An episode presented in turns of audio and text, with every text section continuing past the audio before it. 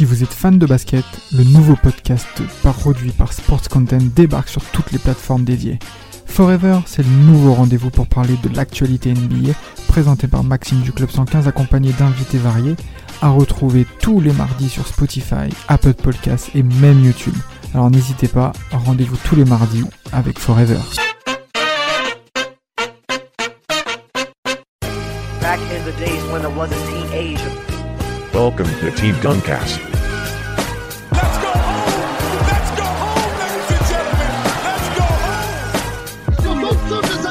Sur la tête de notre pivot de 2. Oui, pour lui taper dessus.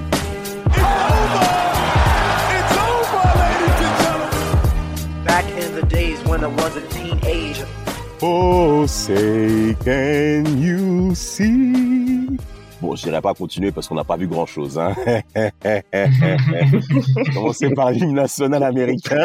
Vous avez vu comment ça commence? Can you see? Eh, là, on va attaquer un sujet, on va pas voir grand chose de très, très, très intéressant, mais il fallait que Tim Duncast puisse traiter ce sujet-là. C'est les échecs américains dans les grandes compétitions internationales des années 2000. Alors, Là, je suis bien équipé. J'ai Rafik et Mapenda avec moi. Messieurs, premier constat avant de rentrer dans le vif du sujet.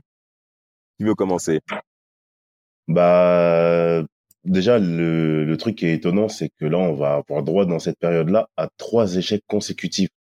Ouais. Pour une équipe qui est euh, qui a été habituée depuis la Dream Team à pratiquement tout rafler avec des gros écarts sur euh, Mm. aussi bien sur le format championnat du monde que sur les JO. Exact. Et, et là, du coup, on voit sur une période euh, de de quatre ans où il y a trois compétitions C'est beaucoup. 2002, hein. 2004, 2006. Ouais, c'est énorme. C'est beaucoup. Hein. où les mecs passent à travers et on va essayer de tenter, on va tenter d'expliquer le pourquoi de ces échecs-là, parce que c'est pas, c'est quand même assez surprenant, quoi. Exactement. Rafik. pour moi, c'est euh, c'est c'est un retour à la réalité dans le sens où euh, 92, 94, 96, c'était euh, c'était une équipe mais euh, incroyable 2000. avec des joueurs all-time, aussi 2000. Et en fait, pour moi, c'est un retour à la réalité dans le sens où euh, les, États-Unis n'ont, pour, pour moi en tout cas de l'extérieur, n'ont pas euh, mis en place une une structure euh, quelque chose pour pour continuer à être performant à l'international et euh, et euh, c'est ce qui a manqué euh, sur les années 02 04 06 Exactement, exactement. Il est clair que côté américain, euh, début année 2000, bon, on peut très rapidement briefer sur les JO Sydney 2000 on- ou à qui on réserve un podcast avec la victoire euh, en effet face à la France, à notre France, avec Stéphane Rijassé, Frédéric Weiss et ce fameux dunk extraordinaire qui va se faire secousser par Vince Carter. Côté américain, on a l'impression que tout baigne, on continue à régner. Et via les championnats du monde 2002, les gars, à Indianapolis, chez moi, du côté des Pacers, où on Mm. pense en effet bah, que ça va plutôt bien se passer, mais on s'aperçoit rapidement que le roster Bon, moi, j'aimais déjà des limites par rapport au roster. On voit qu'il y a pas mal de mecs qui tournent le dos, Mapenda.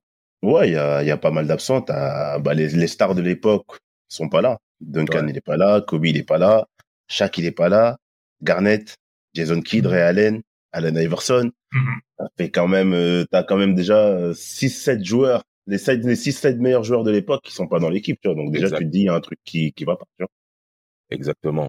Ça, ça fait beaucoup quand même hein, euh, de, de voir autant de mecs absents comme ça et tout.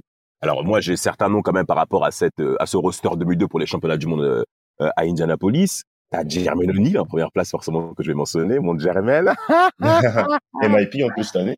Ah ouais, MIP 2002. Bon, après, bon, euh, moi, je considère cet effectif 2002 comme étant, allez, un effectif quand même d'espoir, quand même. Il y a pas mal d'espoir et des joueurs qui ont une certaine, qui ont une certaine bouteille. Je pense Oui. à Reggie Miller qui était déjà présent, bien entendu. Il y a Antonio Davis aussi qui est déjà là aussi, hein, Mhm. dans sa Pacers et des Mhm. Raptors. Et, et, et des joueurs, en effet, en espoir, comme je disais. T'as Sean Marion qui a été drafté en, en 99. T'as Baron Davis aussi pour 99, cette fameuse Paul draft. Pierce Paul Pierce 98, Mhm. Elton Brandt aussi qui sera aussi Mhm. rookie de l'année. Euh, et t'as des voilà, t'as un bon daron qui est aussi là, ben Michael Finlay, un joueur de Dallas avec une année exceptionnelle hein, de- de- des Mavs, on n'oublie pas hein, euh, où ils ont fait demi-finale de conférence Ouest avec Dirk Nowitzki, tout ça et tout, et Steve Nash, donc à Saka Big Tree. Donc pour moi l'effectif 2002, bon, il y a des bons mecs qui sont forts, mais Bah c'est oui. pas le Oui. gratin du gratin. c'est pas le gratin du gratin. Mais il y a des, il y a des Bah. bons joueurs, il y a des bons joueurs.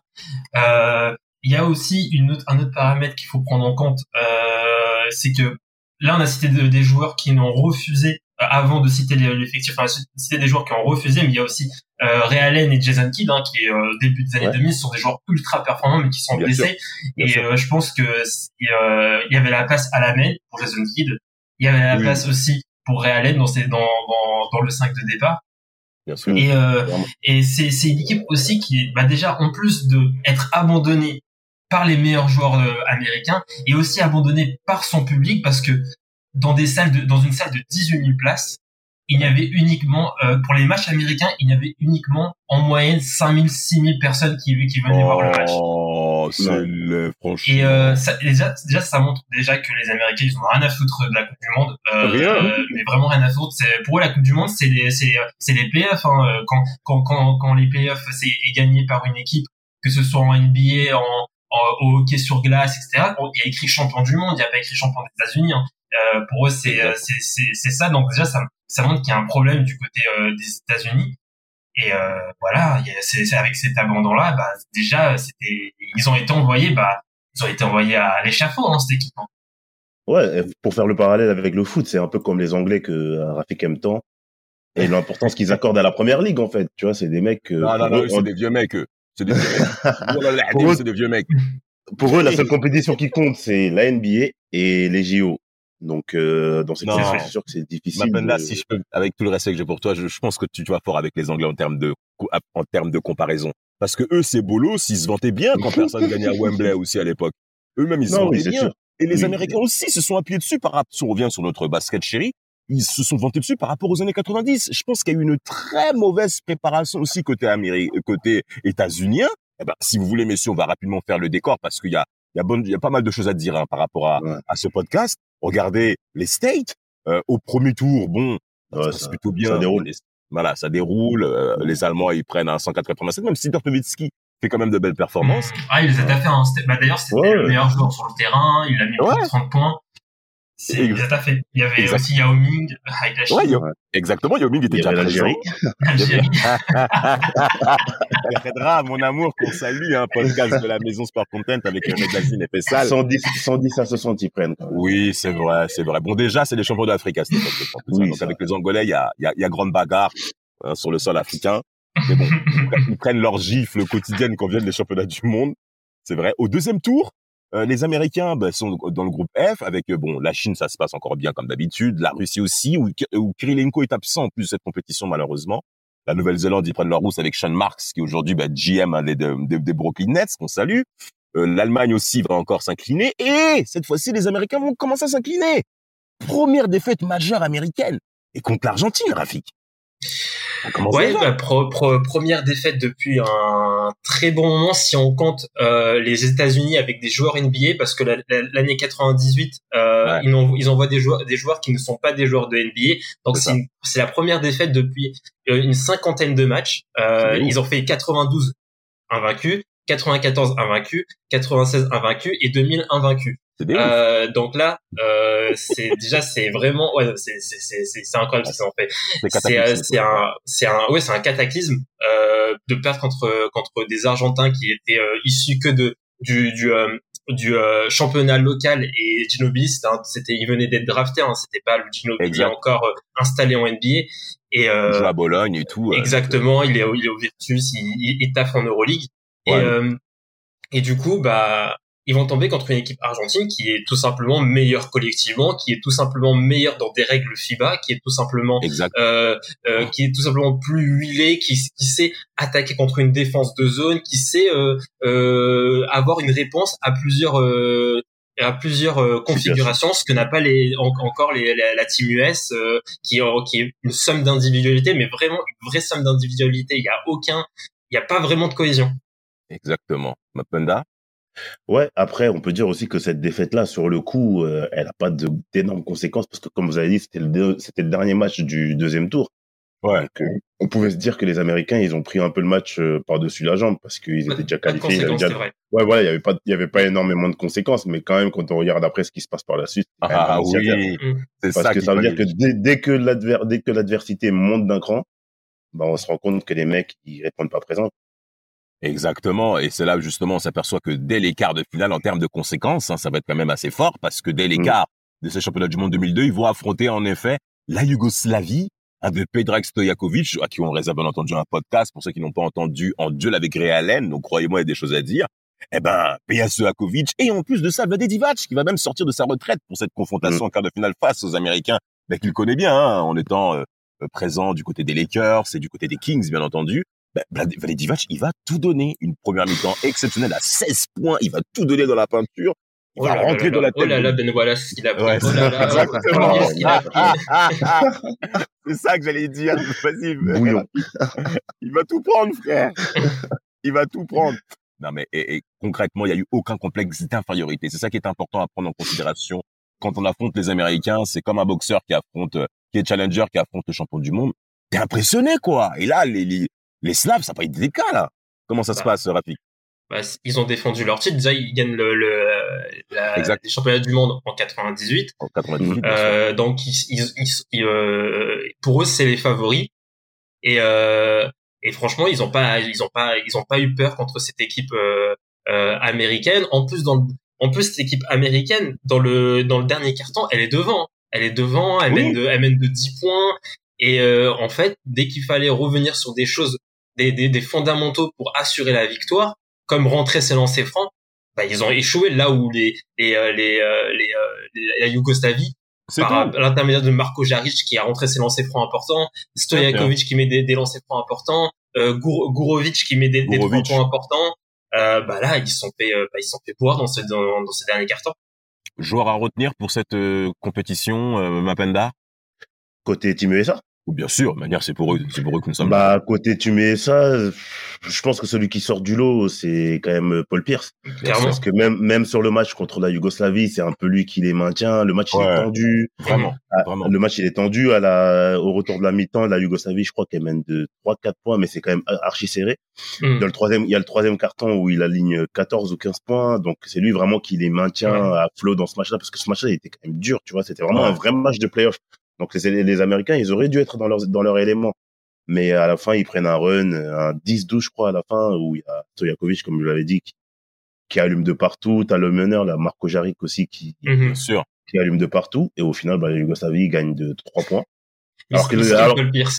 Miskin parce que déjà avec Boston, il doit tout faire tout seul en playoff Ouais, ouais. Ouais, Et là avec TBS, la même chose, Ouais, même la ouais. même musique. Après, l'autre, Vas-y, vas-y, excuse-moi, l'autre, l'autre joueur aussi qui le supplée un peu, c'est André Miller. Parce que Ouais. lui, Ouais. il est un peu quand même, il est, statiquement, statistiquement, pardon, il est, il est quand même présent, mais c'est vrai que derrière, c'est compliqué.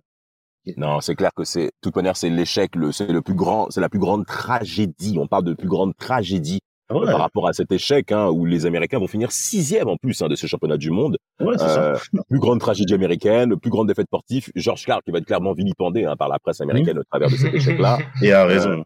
même à juste titre hein, d'ailleurs. Ouais. Et d'ailleurs, moi, il y a même des joueurs qui passent largement à côté. Je pense aussi à Jermaine O'Neal qui a été l'ombre de lui-même, euh, Michael Finlay et aussi Reggie Miller aussi. Hein, qui, on vrai. sent vraiment que le- l'âge commence à tirer, mais on sent que même au travers de cet, cet effectif-là, on sent que c'était clairement limité. On sent que c'était vraiment limité. Donc cet échec, pour ma part, était clairement mérité euh, par rapport à celui de 2002.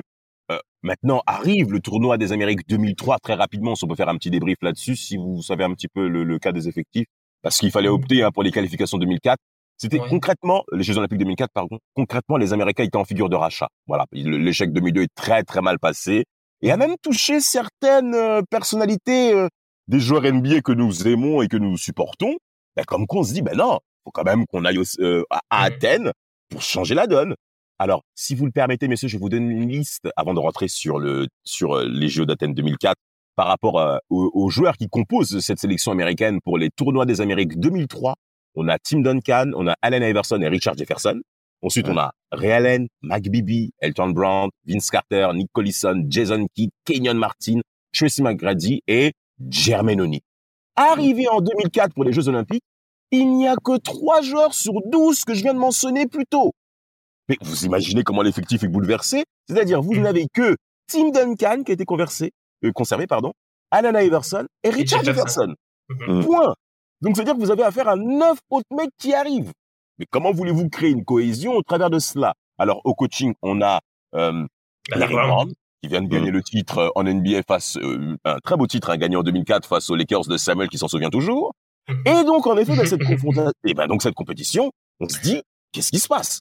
Bah, excuse-moi Damas de te couper, mais rien que pour- déjà que déjà il, il, il, modifie euh, presque 70% de l'effectif. Et en plus, il y a même euh, Jefferson qui déclare, qui va déclarer que tout s'est fait au dernier moment. Il était genre au Ouais. courant quelques quelques jours avant seulement qu'il devait se rendre au, au training camp de la team pour préparer la compétition. Donc ça veut dire que encore une fois, les les les les, les, les Quinry, ils, ils ne retiennent pas les, les échecs euh, du passé. Non, parce que ils s'en battent tu les peux- reins. Ouais, ils s'en foutent. Parce que comment tu peux sortir d'une humiliation chez toi, là où euh, normalement où tu es imbattable, et préparer une compétition comme les JO, comme ça au dernier moment, en changeant presque tout l'effectif. Et en plus, l'effectif est, est super jeune. Il y a que des, il y a quasiment que des jeunes qui Que viennent d'être draftés, quoi.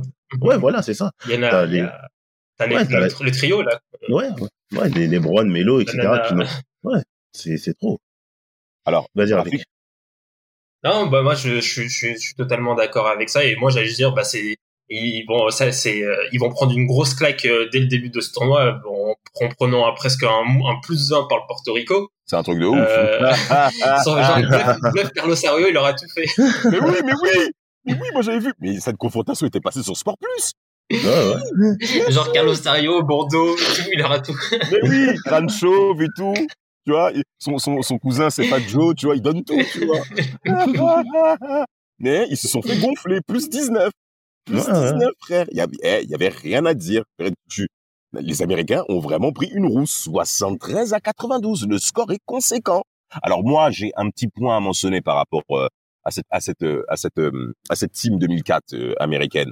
Il y a des joueurs confirmés, mais il y a comme en comparaison avec les mecs des années 90, on a affaire à des mecs qui sont encore en recherche d'assurance de leur basket. C'est-à-dire qu'ils n'ont pas atteint leur quintessence en termes de joueurs de basket purs. Si vous voyez ce que je veux dire. Si vous regardez si vous comparez les rosters, on a affaire à des gros papas dans les années 90 qui se sont quand même affrontés pendant bon nombre d'années des années 80, voire fin années 80, début 90. Donc quand Mm. tu arrives sur la scène Barcelone en 94 et à Atlanta, t'as l'impression que les mecs ils sourissent, mais ils sont sûrs d'eux individuellement et collectivement. Tandis que là, le fait que les mecs, que ce soit individuellement, ils savent qu'ils sont forts. Mais dans cette nouvelle configuration, ils n'arrivent pas à faire la différence, selon moi, parce qu'ils ne sont pas encore à la quintessence de leur carrière. Hormis Tim Duncan, bien Mhm. entendu, qui va même décevoir au, au travers de ses JO, hein, qui sera concrètement la seule ombre négative de sa carrière. Alan Iverson, qui va clairement passer à côté, avant de parler de l'aspect managérial de Larry Brown, forcément.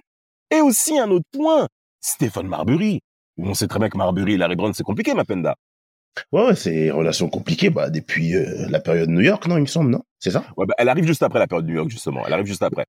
Ouais, le point donc, de départ. euh, Le point de départ. Ouais, donc déjà Marbury, on sait que c'est un garçon, il est, il est ingérable dans un vestiaire parce que lui, il pense être le meilleur, il pense qu'il doit, il se considère comme le meilleur meneur de la de la ligue à ce moment-là. Oui, donc euh, Absolument, absolument. donc donc euh, c'est difficile, tu vois, quand t'as affaire à ce genre d'individu qui se pense vraiment supérieur à ce qu'il est réellement quand on regarde vraiment les faits.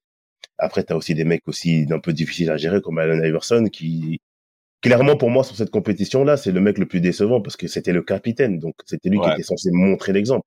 Et après, quand tu écoutes les témoignages de certains joueurs et que, oui, après, il y a des articles, il y a des articles de presse qui sortent, les mecs, ils étaient vraiment clairement au JO pour profiter du, euh, du club, enfin, du, de la base olympique, quoi. Et faire euh, connaissance avec les autres athlètes. Féminines, notamment. Ah, on sait très bien de quoi tu parles. Rafik, t'as un point à mentionner par rapport à, à ces JO 2004 Euh, bah, en tout cas, sur le, leur, leur performance ou l'équipe?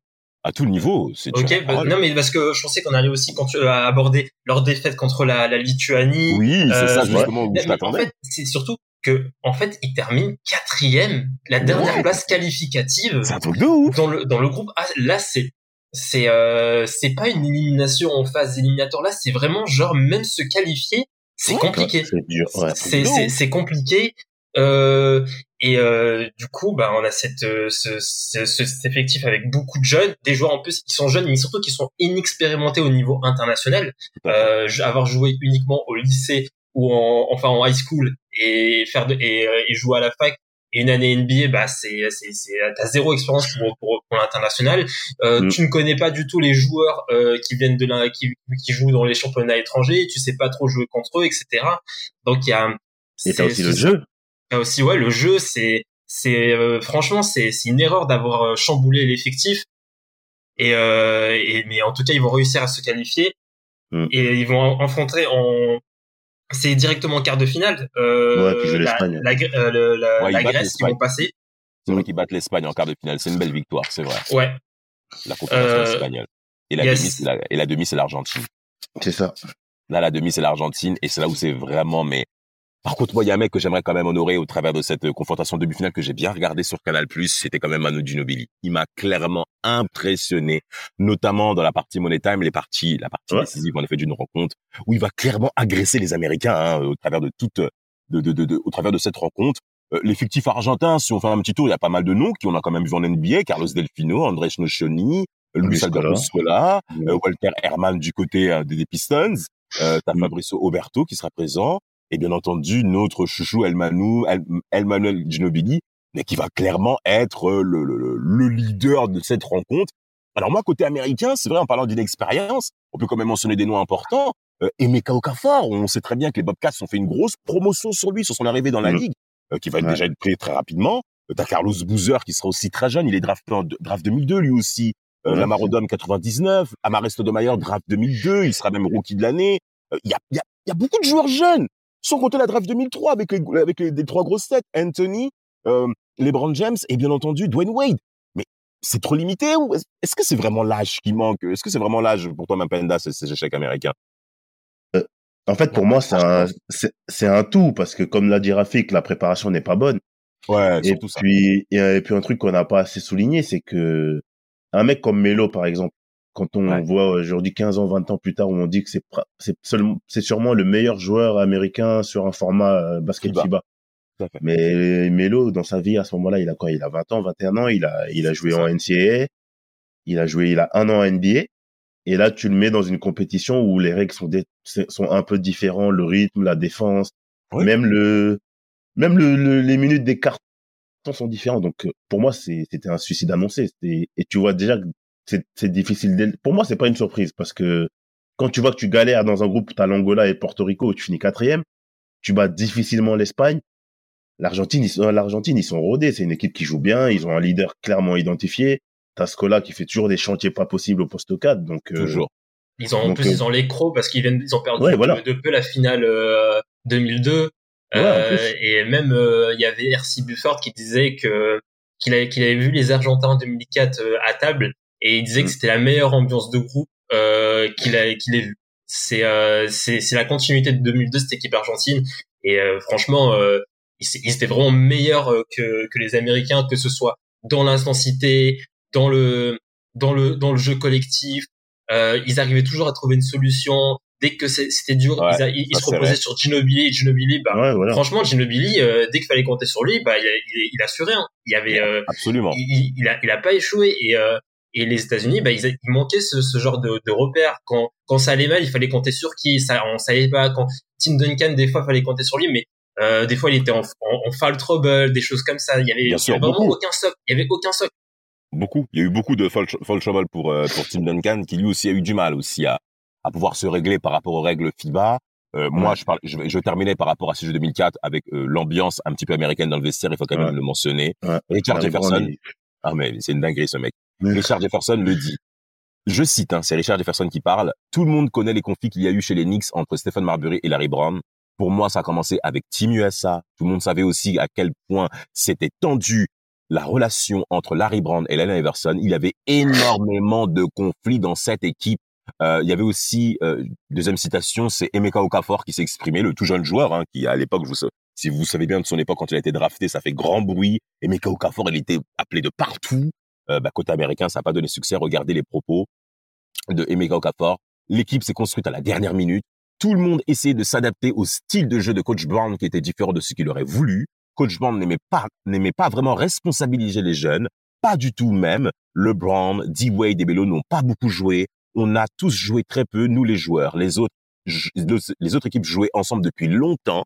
Il y avait un effectif consistant et était familier avec le style de jeu. Nous n'avons pas eu assez de temps pour créer une alchimie. Euh, et Emeka Okafor a tapé dans le mille. Ouais, clairement, clairement. Quel- Alors pour ma peine, alors pour toi, Rafi, quel est le joueur qui t'a le plus déçu au travers de ces JO 2004 côté américain?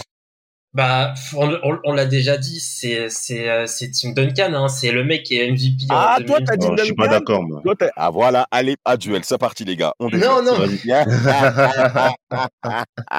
bon, non, argumentation. c'est c'est en fait pourquoi pour moi Tim Duncan? Parce que le mec est MVP en 2003, c'est euh, c'est le c'est le leader de de, de l'équipe pour moi. Euh, je vois pas, euh, je vois aucun joueur dans dans cet effectif euh, plus leader que lui. C'est un mec qui a déjà gagné la la la, la NBA plusieurs fois à ce moment.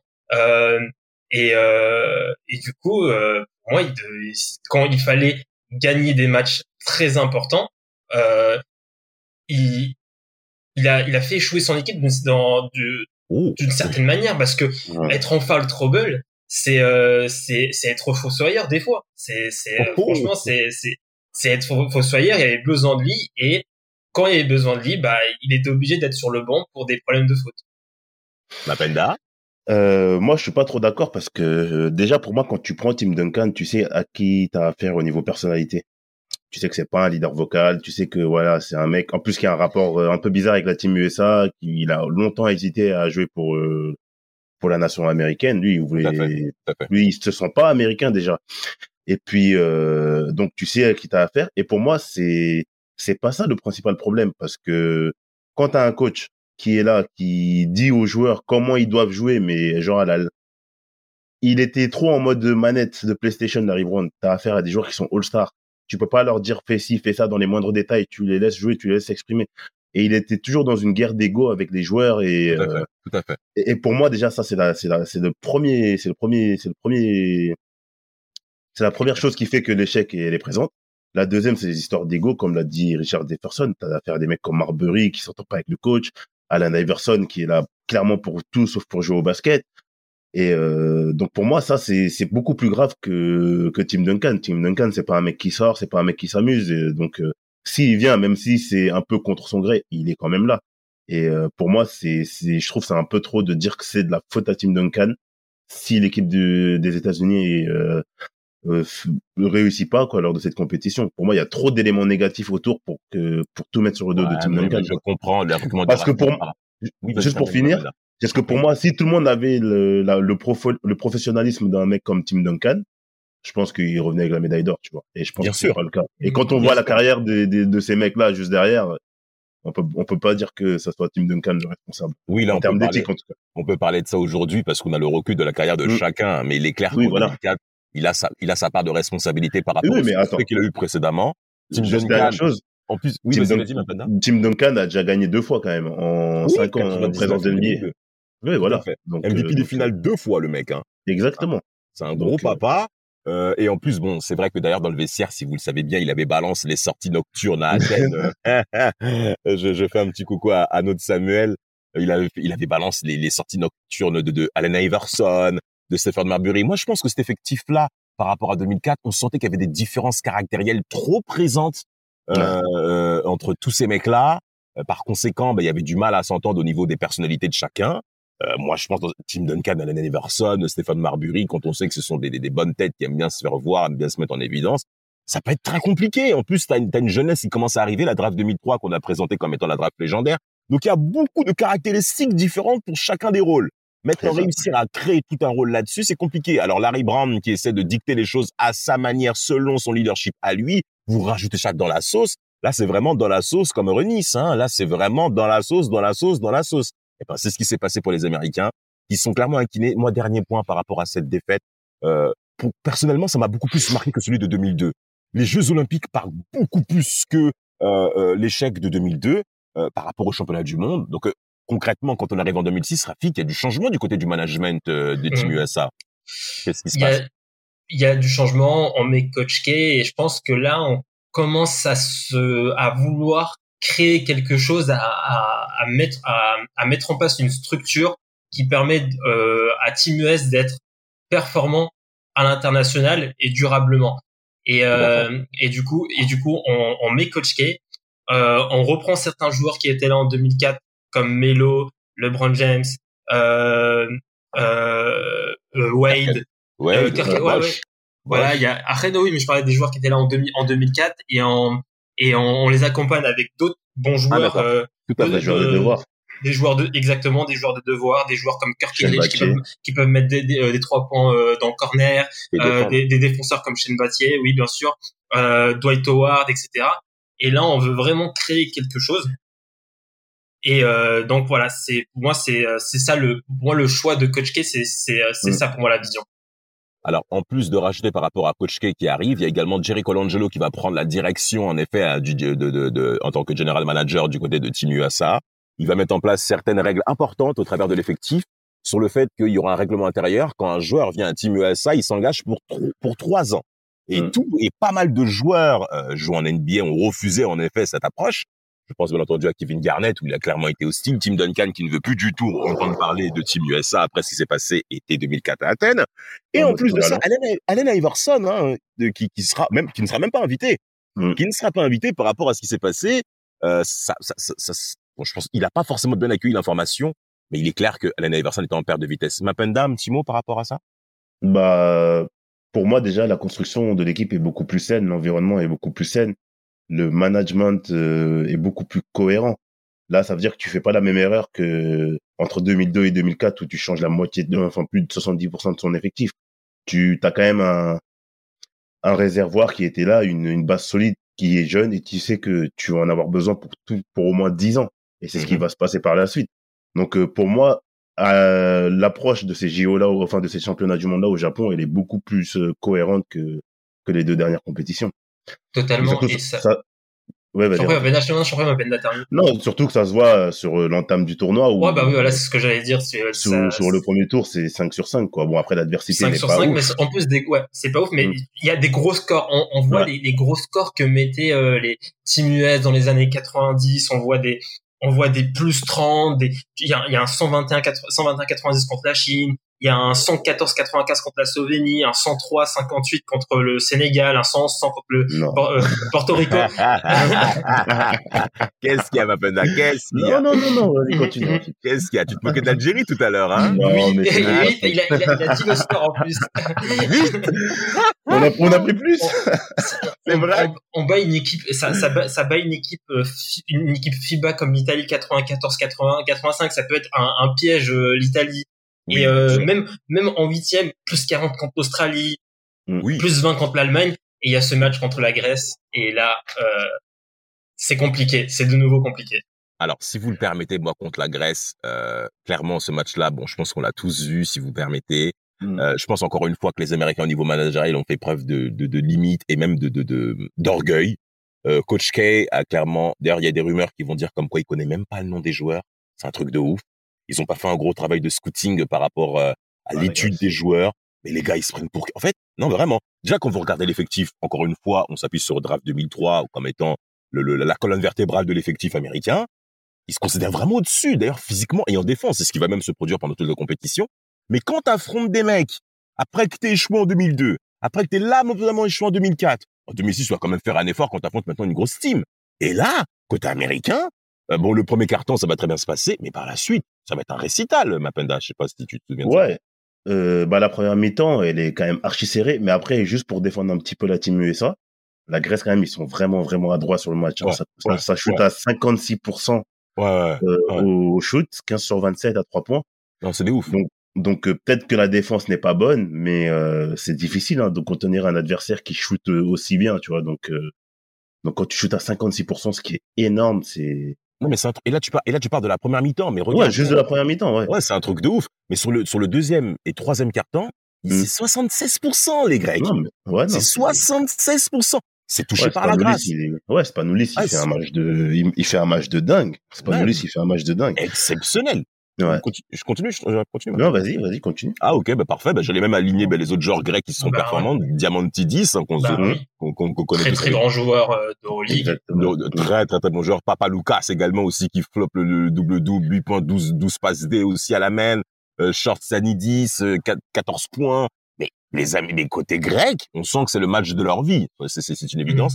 D'ailleurs même, on voit bien comment ils se donnent aussi en défense. Rafik, un mot à dire par rapport à cette confrontation? Ben, on a vu des, des, des joueurs grecs qui euh, savent très très bien gérer un match, euh, un match euh, international, euh, un match FIBA à grand à grand à grand enjeu.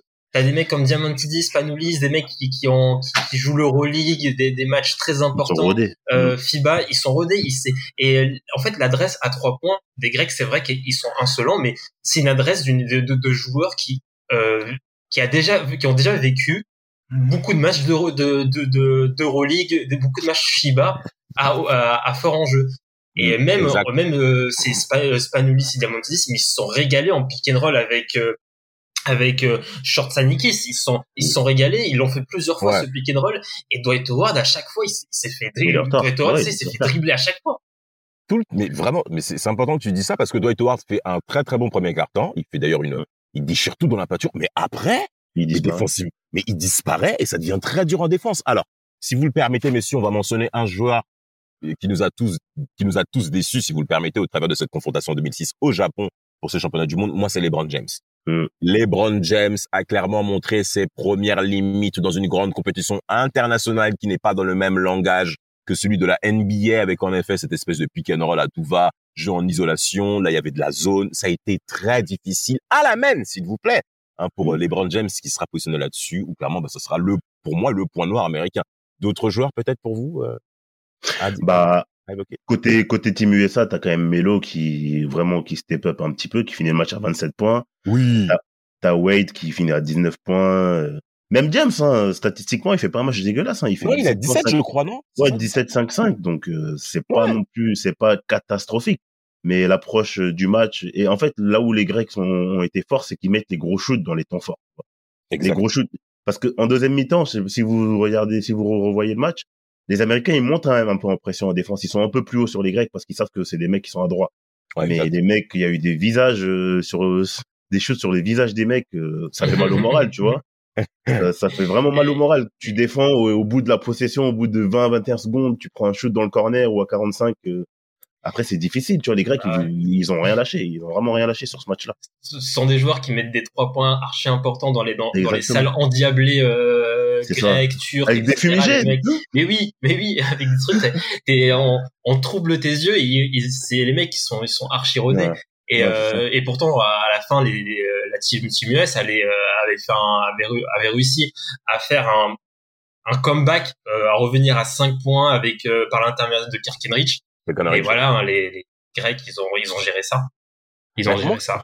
Mais quelque part, on sent qu'il y a quand même un changement dans l'air, en effet, euh, du, du, du public euh, basket, dans l'air basket, parce que il y a pas mal de nations européennes qui commencent à émerger, ainsi que sud-américaines avec l'Argentine, qui est donc championne olympique, euh, 2004, euh, la Grèce qui va s'incliner en finale face à l'Espagne, hein, d'une vraie baffe, hein, 70 à 47, je crois, plus 20, euh, qui seront euh, donnés par les Espagnols de Pogazol.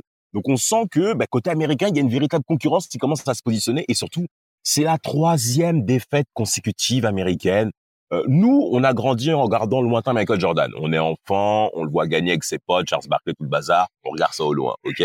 Là, on commence à être un peu plus conscient au cours des années 2000. On commence à observer les choses et on se dit que ouais, c'est vrai, les Quinry, ils vendent bien leurs produits sur le sol américain, mais qu'à l'échelle internationale, il y a beaucoup, il y a trop de manques.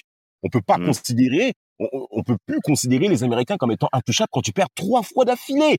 Ça fait beaucoup quand même. Ça marque beaucoup et surtout, ben, ça donne un fringant d'espoir pour pas mal de joueurs internationaux, voire européens, qui vont ensuite ben, se positionner sur le marché US pour devenir clairement des fers de lance. Euh, euh, de, de, de, de- donc de la NBA qui va s'internationaliser, notamment avec les Spurs. Un mot à dire pour la fin de ce, ce podcast, messieurs, concernant. Euh, après, comme on disait tout à l'heure, comme je disais tout à l'heure, je pense que l'approche quand même de ces de cette de ces de ces championnats du monde là côté US, elle est elle est beaucoup plus positive parce qu'ils réussissent quand même à prendre la médaille de bronze en prenant leur revanche sur l'Argentine. Enfin, Mais ouais, enfin. Et euh, ce qui est un peu ce qui est frustrant, c'est que la Grèce qui part, qui va en finale contre l'Espagne, va prendre une sacrée rouste. bah oui, Donc euh, donc euh, donc c'est vraiment énervant. Enfin moi je suis joueur de la Team US, c'est vraiment énervant quoi. Tu perds contre une équipe qui qui qui derrière prend un blowout en finale. Donc bon, après on reviendra sur l'Espagne, je pense sur Team Duncast, mais bien sûr. ils étaient- c'est le début franchement du- d'une belle génération côté espagnol. Mais pour conclure, pour moi, euh, c'est quand même positif. Le bilan est- il est quand même positif après des championnats du monde où tu finis sixième ou septième, je crois. c'est ça. Des, ouais, euh, JO 2004 où voilà, tu tu sors lamentablement, tu galères dès le premier tour. Là au moins, on sent il y a, il y a un- il y a un début de quelque chose quoi. Donc c'est plutôt positif pour moi. Dernier mot. Bah pour moi, cette période 2002-2006, c'est une période où on a vu euh, les, les, les, lacunes, les manques en termes de structure euh, pour que Team US puisse performer euh, dans, des, dans, des- compétitions internationales avec des avec des, des joueurs qui refusent, avec des joueurs qui sont prévenus au dernier moment.